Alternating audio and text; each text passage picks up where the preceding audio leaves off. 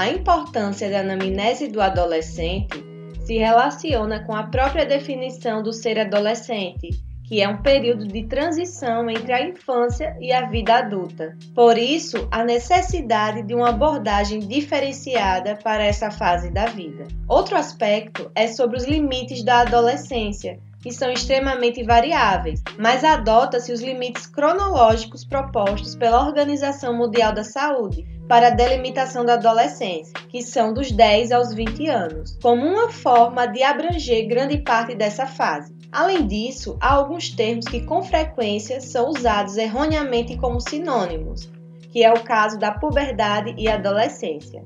No termo puberdade, refere-se exclusivamente às transformações biológicas dessa fase. Já a expressão adolescência tem um significado mais amplo, pois além de englobar as modificações biológicas da puberdade, inclui também as transformações psicossociais, ou seja, a adolescência inclui a puberdade e a extrapola. Do ponto de vista biológico, as principais transformações envolvem a maturação sexual e o chamado estirão da adolescência. Na maturação sexual, a sequência de eventos é geralmente mais precoce no sexo feminino. No entanto, há amplas variações individuais, tanto em relação à idade do início quanto à duração dos eventos. No estirão, há um grande desenvolvimento corporal que ocorre na adolescência.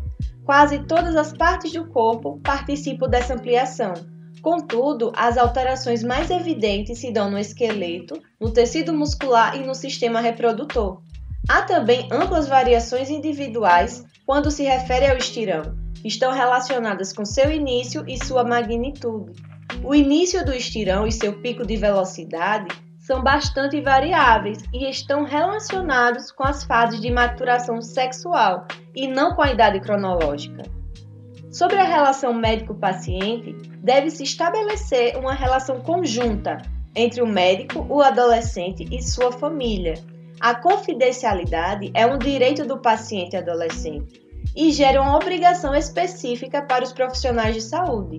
Em nosso país, o sigilo é regulamentado pelo artigo 103 do Código de Ética Médica.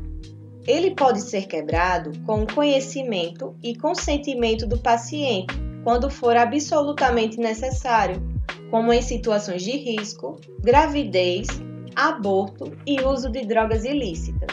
Já se houver risco de vida para si ou para terceiros, como é o caso do risco de suicídio, pode ser quebrado sem o seu consentimento. Com relação à anamnese do adolescente, ela possui características próprias, uma possibilidade é fazer uma pequena parte com o familiar que estiver acompanhando o adolescente e o restante realizado apenas com o adolescente.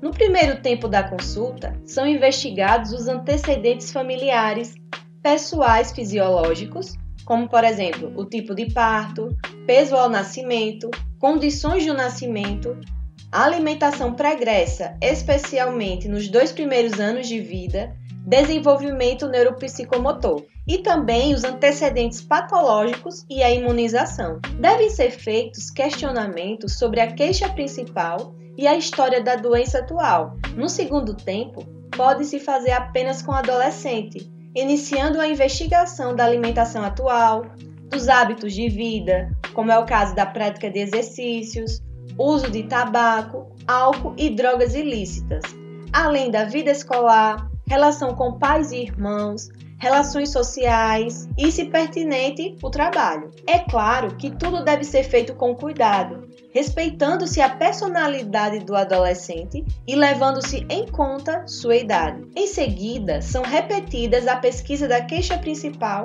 e a história da doença atual. As etapas de anamnese aqui indicadas são um pouco diferentes da anamnese padrão, isto porque, quando se inicia o segundo tempo, em que o adolescente se encontra sozinho diante do médico, é comum que haja inicialmente certo grau de constrangimento, que pode ser maior ou menor de acordo com a idade e o temperamento dele. Esse constrangimento é diminuído quando a conversa é iniciada com um assunto relativamente neutro, como a investigação sobre alimentação.